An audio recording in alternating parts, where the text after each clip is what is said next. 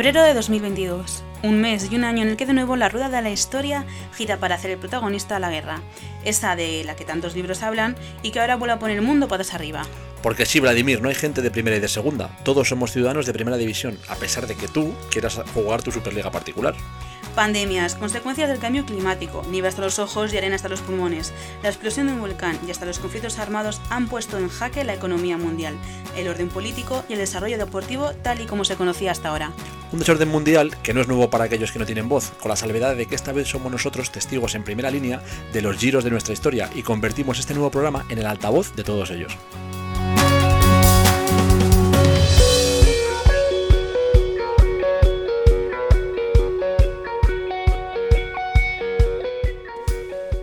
Atentados, dopaje, leyes injustas, maldiciones, situaciones climáticas adversas, situaciones sanitarias de excepción, la ruptura del techo de cristal, son algunos de los temas que voltean el rumbo de la historia deportiva. Un repaso imperdible al que no faltará nuestro nuevo deportista a 10.000 pasos. Un señor enorme que va con los bolsillos llenos de oro. Y una nueva recomendación literaria que os hacemos a piñón fijo. ¡Let's go!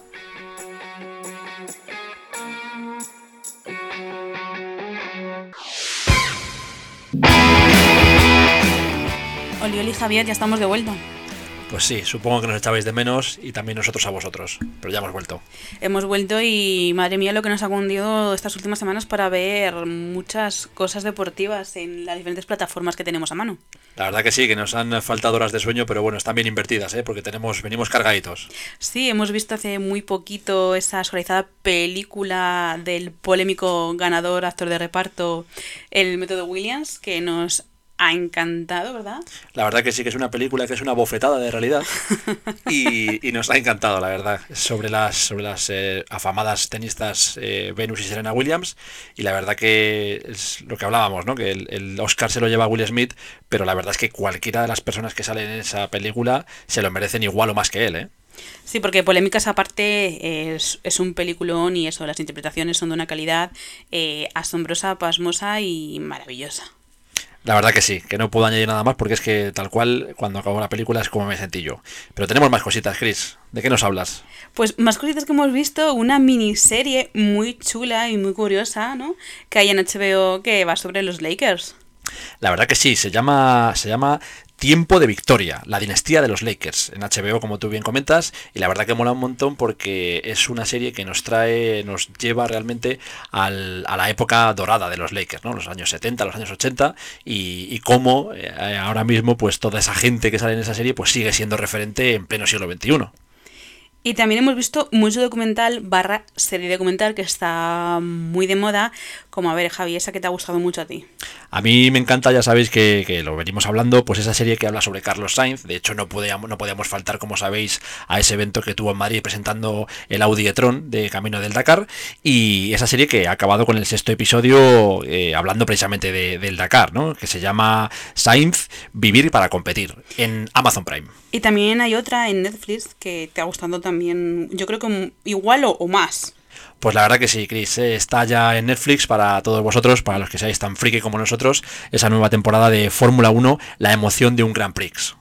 Y también ha ido algo por ahí que a mí me ha gustado, la verdad me ha parecido cuanto menos curiosa, pero es que a ti, como te encanta el ciclismo, pues claro, pues la verdad que sí, eh, mola muchísimo, además está de momento en Movistar, pero en breve también lo tendréis en Netflix, y es precisamente esa serie que, habla sobre la temporada del equipo Movistar Team, eh, que se titula El día menos pensado, que es muy curioso porque el título la verdad que no te hace, no te lleva ¿no? A, hablar de ciclismo, pero luego una vez que la ves, eh, la verdad que te encanta, como sabes que, que, a mí me ha encantado.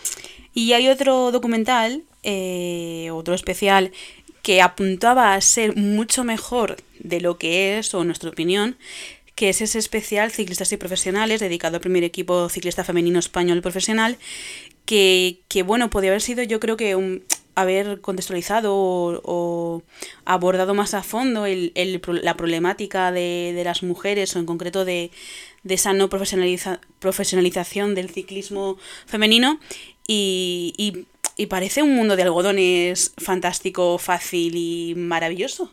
La verdad que sí, que solamente han faltado los unicornios en ese documental, ¿verdad? La verdad que la idea es buena, el marketing también lo es, pero luego el contenido se queda, se queda un poquito flojo. Precisamente ahora mismo que estamos en un mundo reivindicando la importancia que tienen las mujeres en la vida y sobre todo en el deporte, se nos ha quedado un poco cojo, ¿verdad? Pues sí, me voy a estar ahí, no sé, ahí no, no, no hemos cumplido expectativas que teníamos eh, nosotros en mente. La verdad que sí, y sobre todo hablando del título, que es muy bueno, que dice ciclistas y profesionales, una vez que tú eh, lo escuchas, pues automáticamente en, esta, en este pensamiento machista siempre pensamos en hombres, pero está muy bien llevado el título, que es lo mejor seguramente, en la que te habla de ciclistas y profesionales, pero te habla de mujeres. Pues totalmente de acuerdo contigo, Javier, y mucha serie, mucha, mucho cine, mucho audiovisual, pero vamos a lo que nos ocupa, ¿no? Que no es poco, Chris, porque la verdad que lo curioso de este programa es que estaba planteado mucho antes de que la actualidad nos sirviera para enmarcar de alguna manera esos movimientos eh, puntuales que redefinirían el rumbo de los grandes y pequeños acontecimientos deportivos de los que aquí os íbamos y os vamos a hablar. Porque en este giro a la historia también afinaremos nuestras brújulas para darnos un paseo por décadas pasadas y cuando nos queramos dar cuenta pues habremos llegado a la meta, a nuestro 10.000 pasos. Así que engrasad vuestras cadenas que vienen curvas.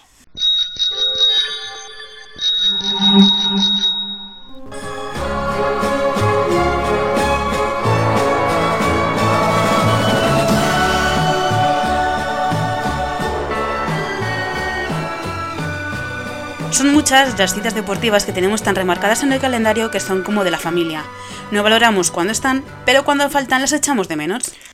La historia nos ha servido para ello, ya que ésta ha influido para bien, para mal o para regular en momentos inolvidables como la suspensión de los Juegos Olímpicos de Berlín 1916, los de Tokio que luego fueron Helsinki en el 40 y los de Londres en el 44. En todas esas ocasiones, como sabéis, fue por las guerras mundiales. Pero también la historia, y en concreto una pandemia, alteraría la celebración de Pekín 2020, que aunque conservó su nombre, ya sabéis que se celebraría en 2021. Esta misma situación se produjo con la Copa África Camerún 2021, que se celebra en 2022, y con la Eurocopa 2020, que se celebró el pasado verano con Sevilla como una de sus principales sedes. En el campeonato doméstico hay que destacar también el parón producido por la guerra civil entre el 36 y el 39, y que hasta en cinco ocasiones hemos vivido paros parciales en la actividad balompédica que fue retomada posteriormente. Esos parones fueron las huelgas organizadas por los propios jugadores en el 79, en el 81, en el 82 y en el 84 y siempre se lograron alcanzar acuerdos para retomar dicha actividad.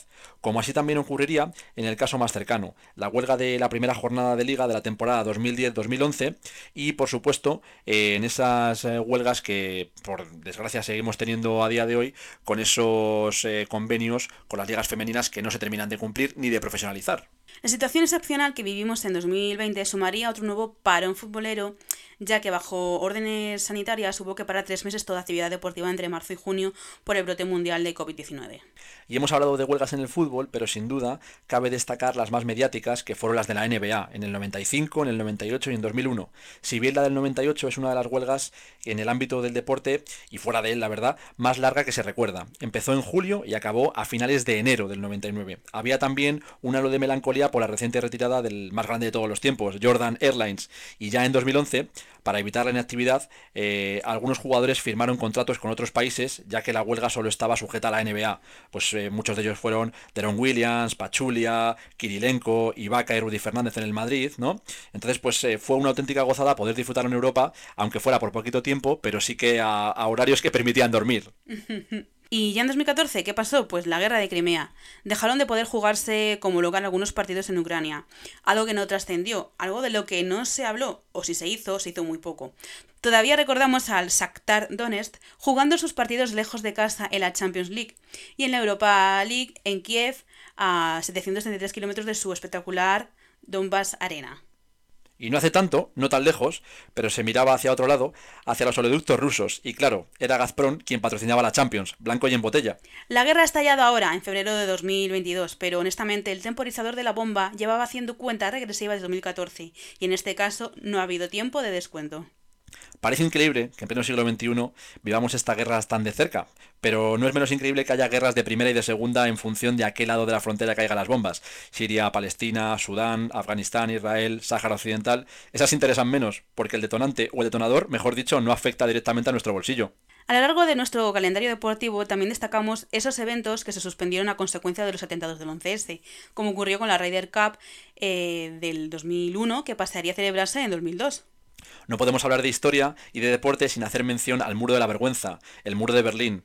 Había ligas diferentes a uno y otro lado del muro, y casi todos los equipos orientales tomaban su nombre de fábricas del lugar o hacían referencia a conceptos sociales. Esa rivalidad histórica escribió su página más significativa con el Mundial de 74, Chris, cuando ambas Alemanias se clasificaron para la misma competición.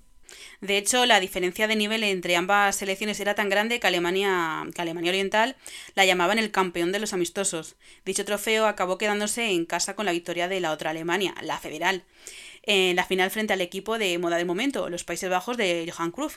Del otro lado del muro, a día de hoy, pocos equipos siguen en la élite alemana. Cabría destacar, pues tres a bote pronto, serían el Energy Cottbus, el Dinamo de Dresde y el Hansa Rostock, que ninguno de ellos está en primera, por cierto.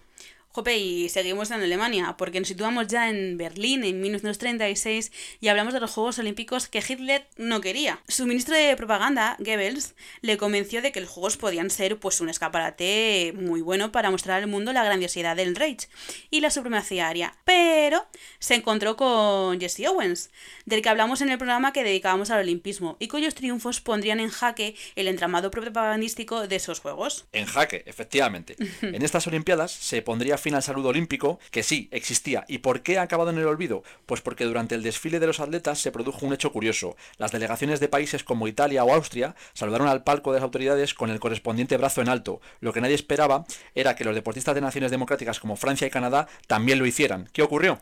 Por lo visto, en realidad, los atletas habían hecho el saludo olímpico, sin percatarse de que era muy parecido al fascista. Para evitar confusiones, que pues que se hizo? Esta forma de saludar dejó de utilizarse en posteriores ediciones. Pues eh, la verdad que es súper curioso. Otra cosita, la rivalidad entre la Ucrania y la Rusia actual no es más que otro capítulo dentro del conflicto que viene de lejos y que pone de manifiesto la diferencia política y social que a día de hoy se sigue viendo en las antiguas repúblicas socialistas soviéticas. Uno de los ejemplos más significativos dentro del mundo del deporte nos traslada a la década de los 70-80 de la mano de Karpov y Kasparov, las dos figuras del ajedrez mundial que pondrían de manifiesto las posturas diametralmente opuestas dentro del régimen soviético, llevándose a enfrentar hasta en cuatro mundiales consecutivos. Kasparov, bautizado como logro de Bakú, sería el signo del cambio, de la perestroika que implementaría Gorbachev en 1985. Karpov, por el contrario, representaría los valores tradicionales de la URSS. Karpov fue el dominador de los años 70, mientras que Kasparov lo fue en los 80 y los 90, llegando a formar incluso su propia federación de ajedrez entre el 93 y el 2006, y organizando un mundial ajedrecista en paralelo. Cisma, que no hacía sino confirmar las diferencias entre ambos genios que tienen su origen, como casi todo en esta vida, en sus ideologías políticas diametralmente opuestas. Con lo que nos gustó Gambito de Dama, su historia y su protagonista no es menos interesante y una buena idea para otra serie de esta rivalidad dentro del deporte mental más legendario. Ahí lo dejamos, Netflix. Y ojo, cuidado, porque seguimos en territorio hostil con algo que tiene que ver con todo ese entramado bélico. En 2014, la agencia rusa proporcionó a la Agencia Mundial Antidopaje información falsa. Se llevó a cabo una investigación que concluyó que tanto el gobierno como los funcionarios rusos habían tomado parte de este engaño. Conclusión, el Comité Internacional prohibió a todos los deportistas rusos competir bajo su bandera himno, una sanción vigente a día de hoy que enlaza con el veto a todos los equipos rusos en cualquier competición por el conflicto armado en Ucrania. Dicho de otra manera, hablaríamos que sobre el Comité Olímpico Ruso pesa una doble sanción que ya ha afectado a patrocinadores y sedes de eventos deportivos. Y a, consecuencia de ello, podemos destacar que Gazprom ha dejado de patrocinar la Champions y que San Petersburgo dejaba de ser la sede de la final de la propia Champions, que se va a celebrar en París el 28 de mayo, mientras que, por ejemplo, Abramovich, el magnate dueño del Chelsea, eh, pues eh, iba a vender precisamente este equipo y donar toda la ganancia a las víctimas de la guerra, pero no puede por el bloqueo que sus cuentas eh, están sufriendo a manos del gobierno inglés y eso hace que tengan que jugar a puerta cerrada porque no pueden ingresar el dinero de las entradas. Como excepción, la mm, eliminatoria de cuartos de Champions que enfrenta al Real Madrid se, albergó con público, pero las ganancias irán para la Federación Inglesa de Fútbol. Otra consecuencia de esta típica situación en el ámbito de la Fórmula 1 sería la restricción del patrocinio del equipo Haas con Uralkali. Esto propiciaba la salida del piloto ruso Mazepin de la escudería americana que dejaba de estar al abrigo de su papá, el dueño de la empresa patrocinadora. Le damos una tregua a la triste actualidad que vivimos para recalcar cuestiones más agradables que cambiaron la historia del mundo del deporte. Nos ponemos nostálgicos para hablar de ese primer mundial de fútbol celebrado en África. Vamos, para Iniesta, Iniesta, chuta Iniesta.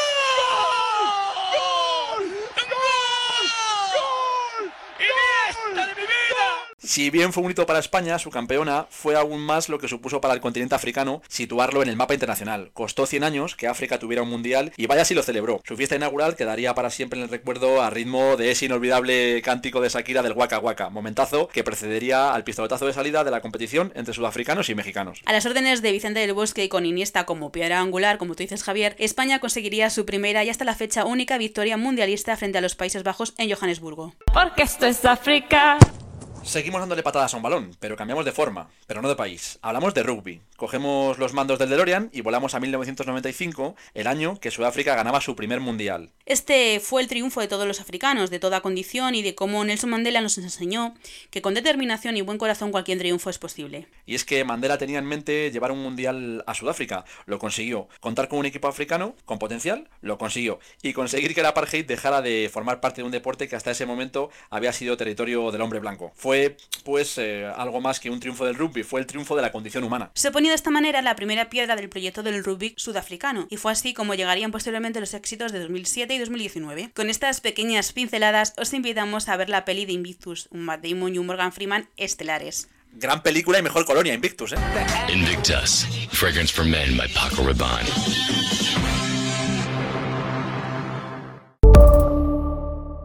Y hablando de hitos históricos, Javier, en septiembre de 2023 se celebrará el Mundial de Rugby en Francia, en el que España estará 24 años después. Uy, pues sobre rueda para las cosas en África, ya que Ruanda acogerá el primer Mundial de Ciclismo de la historia en el continente africano. ¿Cuándo? Lo veremos en septiembre de 2025. Volviendo al universo olímpico, ¿sabéis que 50 países nunca han escogido una mujer como banderada de los Juegos? Pues sí, y ese contexto le, le, dedicamos unas líneas a Alice Miliat, la primera mujer deportista que se plantó ante el sexismo en los Juegos Olímpicos hace ya más de 100 años. Alice fue una deportista impecable, remera, jugadora de hockey, nadadora y futbolista. Pero no solo futbolista, también fue fundadora de equipos femeninos de fútbol.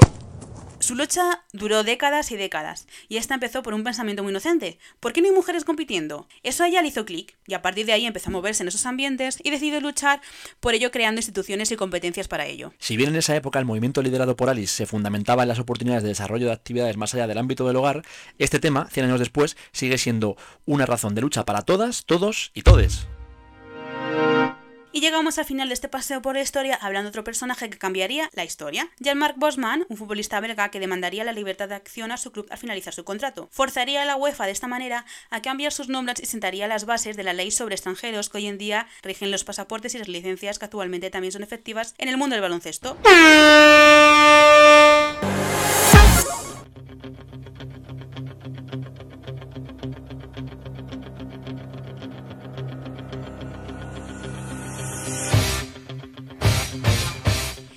Ritmo de este temazo llegamos a otra de nuestras partes favoritas del programa, Javier. Os traemos a nuestro deportista 10.000 pasos, pero podrían ser 40.000 o 50.000 pasos perfectamente, porque este tipo ha tocado todos los palos, y de palos, en esta vida, él sabe un montón. Él es nuestro Rocky particular. Salvador Osorio, Bogotá, Tocho, Ojeda, Wahab, Pedro, Justino, David, Max, Sandro. Comentarista deportivo, monologuista, poeta. Camarero, empresario. Jugador de básquet, campeón de kickboxing y campeón de los pesos pesados de boxeo. Activista político y azote de las injusticias. Un premio Forqué, un premio Feroz y una merecida nominación a los Goya. Todo esto, entre otros muchos detalles, exponen la versatilidad de nuestro deportista de 10.000 pasos. ¿Os va sonando? Pues debería, porque pocos personajes más camaleónicos como él tenemos en nuestro país. Soy Jovic Keuchkerian soy armenio y soy español. Él es Jovik Keuchkerian, de padre armenio y madre navarra, aunque nació en Beirut, Líbano. Fue criado en la localidad madrileña de Alpedrete desde los tres años, edad con la que su familia abandonaba su país natal por el conflicto civil que lo asolaba. Una lesión de tobillo jugando al baloncesto le hizo practicar kickboxing y de ahí pasó a la práctica del boxeo. Poca gente se merece tanto como él ser nuestro deportista de 10.000 pasos, porque más pasos que él, con su juego de pies 1-2-1-2, no creo que haya dado a nadie. Se retiró prematuramente, con 32 años solo, a no, encontrarse, a no encontrar rivales de entidad en nuestro continente, puesto que con su peso solo podía encontrar rivales en otros continentes. No tuvo oportunidad de continuar su carrera con un cierre más acorde a los éxitos cosechados, el pobre. Perder con el francés Thierry Getzuli le hizo aprender sobre la vida, del que dice que junto a su padre es el que más le ha enseñado precisamente sobre esta. Jovic ha comentado en alguna que otra entrevista que no habría podido ser actor sin ser boxeador. En su experiencia, esa sensación sobre un ring fue para él la universidad que le ayudaría a sentar cátedra en la vida y particularmente en el mundo de la interpretación. Dice que es mejor actor gracias al boxeo. Y vaya pedazo de actor, casi dos metracos de talento desbocado. Pero antes de seguir desvalijando el Jovic más mediático, su vida con tan solo 32 años ya es bien merecedora de destacarse en cualquier espacio deportivo. Con un récord de 16-1 en su haber, 15 de ellos por KO, su nombre quedaría enmarcado dentro de este longevo deporte de contacto como uno de los boxeadores españoles que hubiera cosechado una carrera más larga de haber gozado de más oportunidades. A pesar de su fortaleza física, acabaría derrumbado poco tiempo después de su retirada por sus propios fantasmas, porque los grandes deportistas también sufren grandes batacazos y Jovic tuvo que enfrentarse a su nueva realidad. El colgar los guantes pondría fin a su sueño. Si bien tuvo su propio gimnasio en esa temporada en el barrio de Hortaleza, el HK. Uno de sus grandes altibajos le llevaría a renunciar a pelear por todo, incluso por él mismo. El Jovic seguro y fuerte llegaría a abandonarse tanto que tuvo que ser su madre la que entrara en escena para recordarle que un campeón como él nunca tira la toalla. Ese chispazo maternal sería el que a la poste encendiera ese motor inagotable del Jovic que hoy conocemos, un auténtico vendaval que arrasa por donde pasa, y si no, que se lo pregunten a Gandía.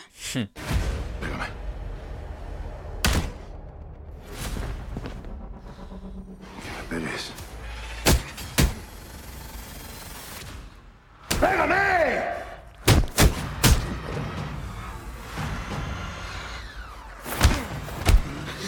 Que me pegues. ¡Pégame! ¿Sabes por qué te voy a matar? Porque le toqué el culito a tu novia. Por fascista. ¡Vende melones! ¡Por racista, machista! ¡Por homófobo! Y esta por Nairobi. De dar y recibir golpes en la cara a plasmar la suya en la pantalla. Todo un aprendizaje con el boxeo como telón de fondo. Su carrera en el cuadrilátero también le ha dado la vida como actor. De comentar partidos de fútbol a recibir nominaciones por sus impresionantes interpretaciones sobre las tablas y frente a las cámaras. Cabe resaltar su nominación al Goya como mejor actor revelación por su papel en El Alacrán enamorado, en la que se volvía a enfundarse los guantes y subir al ring. Destacables son también su premio Feroz y su premio Forqué por su bestial trabajo en antidisturbios. ¿Por qué? Pero sin duda, su fervor mediático llegaría a interpretar a uno de los personajes más aclamados de la banda saltante al Banco de España, el Bogotá Team. Si soy tú. Yo, alot. Antes de regalarnos a estos personajes su popularidad y vuelta a los ruedos, que de eso sabe un rato, ya que varios de sus combates fueron en la cubierta de Leganés, salían de la mano de los, sus monólogos, en, concre- en concreto... ¿En de- concreto? En concreto de croquetas, cocinado por él mismo, la receta del éxito. Le sucedería el mendigo con zapatos de algodón y entre tanto ya había publicado el poemario Cartas desde el Palmar y el ensayo Locura, para después continuar su producción con los relatos breves, diarios y desvaríos y un último poemario llamado Resiliente, en esta ocasión musicado bajo la producción de Yuri Méndez. Soy un sueño en el que tengo una pesadilla por no poder soñar. Soy lo que me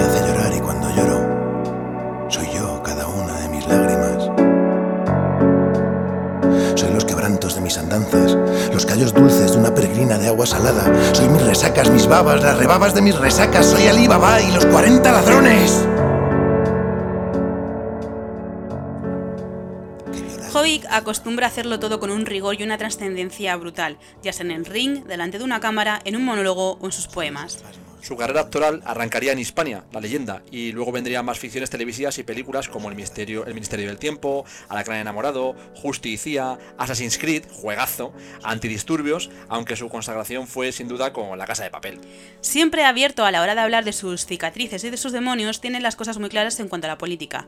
Durante el rodaje del esperado desenlace del robo al Banco de España, Jovic se vio obligado a usar guardaespaldas por miedo a las represalias tras sus aplaudidas palabras en defensa del pueblo armenio, país natal de su padre. Y es que, si bien fuimos testigos de primera mano, el boxeador es un tipo comprometido, con propios y extraños. Por ello, no fue raro verle al frente de las manifestaciones contra la embajada turca en Madrid en mitad del conflicto en una de sus patrias, Armenia, con Azerbaiyán, en la que Turquía estaba jugando un papel importante en favor de los azeríes. Porque al hilo de esto, y recordando nuevamente que huyó de su país natal por el estallido de la guerra civil, su trascendental bis interpretativa como vía sin remedio en un obús en el corazón. Un monólogo dramático enmarcado en un contexto tristemente más actual del que nos cabría estar viviendo a día de hoy. En esta pieza, Jovic no solo demostraba de nuevo lo extraordinario actor que es y la increíble fuerza que transmite, sin usar los puños, sino que también en ese obús silenciaba al público. Y vaya que si no silencio. Sin más herramienta que su voz y la crudeza de un testimonio en el que se manifestaba la actualidad tan vil que aún se vivía en algunos rincones del mundo, Porque estamos hablando de 2021. pero que no eran tan mediáticos como los que nos toca vivir hoy en pleno 2022. Y es que, sin duda, Jovic es un gran deportista a 10.000 pasos y con el corazón que tiene no serán los últimos. Soy mis lágrimas hechas vapor en los recuerdos de mi alma. Soy la resaca de un abstemio de besos. Soy mi cielo, mi papel, mi fuego, mi cenicero. Soy uno con Uno. Por fin sé que soy.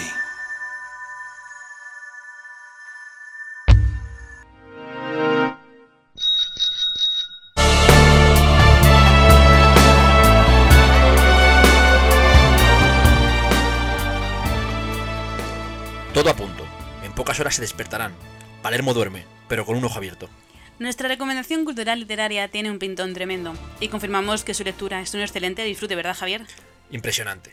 Dino Buzzati firma el Giro de Italia. Bueno, firma, porque este libro nace fruto de la conferencia que el periodista Claudio Maravini presentaría en 1980, una exposición inspirada en los 25 reportajes crónicas que el escritor de Beluno publicó entre el 18 de mayo y el 14 de junio del 59 en el Corriere della Sera, de- en calidad de enviado de la 32 edición del Giro de Italia. La lectura de esta veintena de artículos pues pueden y deben leerse como un largo relato, ¿verdad? Donde el narrador acaba eclipsando al periodista, la percepción se entrelaza con la imaginación y la descripción se transforma en una misteriosa y encantadora metáfora de la existencia. Porque la narrativa de Buzzati, la fantasía, no solo desbanca la crónica, sino que la engulle y la hace suya. Y es que quedaría pronto muy claro que su personalísimo estilo mm, era de lo más excepcional. Pero con esta cobertura del Giro de Italia llegaría un momento en el que el contexto y el lugar le daría los elementos necesarios para configurar una serie de crónicas que considerarían su estilo buzzatiano. Esta 32 edición del Giro contaría con este cronista de excepción, un aliciente que haría memorable esta celebración.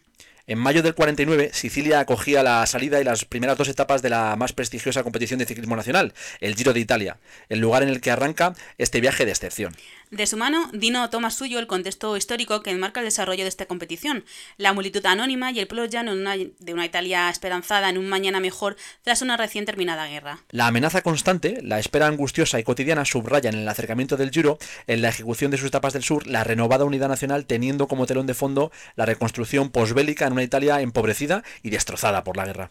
La crónica, la fábula, el cuento y la fantasía hallaron una conexión en la descripción de los hechos que dibujaba este enviado único a la cobertura de esta emblemática cita ciclista. todo conectaba. Y es que dentro de las hazañas de esos 102 ciclistas que disputaron ese giro, en la crónica de Buzzati dos nombres destacan, Fausto Coppi y Dino Bartali, los gigantes del ciclismo italiano, cuya rivalidad adquiere tintes de alegoría bélica ofreciendo un ejemplo impecable de periodismo literario. Este libro es un librazo, El Giro de Italia, de la editorial Gallonero. Es una crónica deportiva que va más allá, en la que Buzzati parece conocer los acontecimientos sucesivos y construye un memorable relato de aquella Italia eufórica e inquieta y de aquellos atletas que devolvieron algo de felicidad a un país que necesitaba olvidar. Un lecturón, es como si el Quijote fuera en bici y en lugar de lanzas llevara bidones.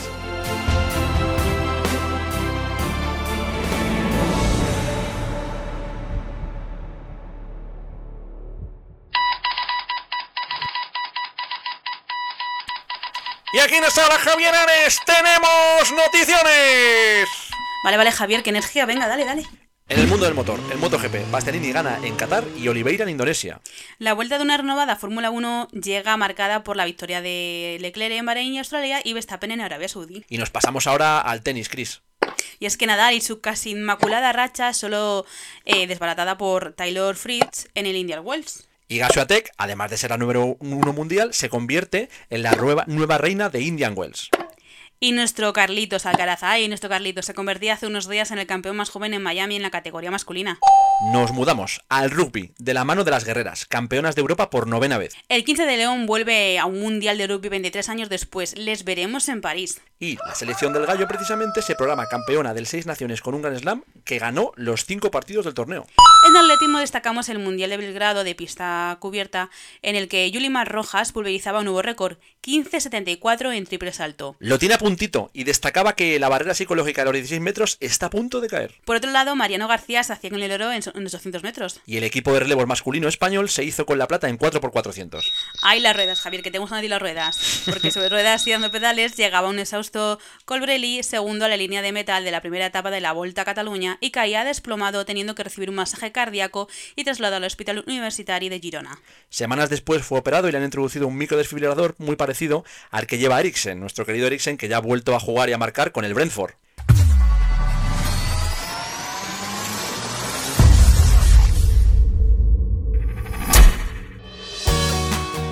Esperemos que no hayáis tenido que hacer mucho la goma y que el caminar por este girar de la historia os haya traído hasta el final con paso firme. La crónica negra nos ha llevado de norte a sur del mapa político y deportivo mundial y del sur al norte de la bota itálica con Dino a los mandos del DeLorean, concretamente hasta 1947. Y para acabar, ahí os dejamos la nota, y muy buena, de un espectacular libro sobre el Giro. Os emplazamos a que nos sigáis a peñón fijo en nuestras redes y a que no hagáis la guerra por vuestra cuenta. Os esperamos en el próximo programa, aquí, sí, al pie del cañón. Provincia de Colorado. ¡Uah!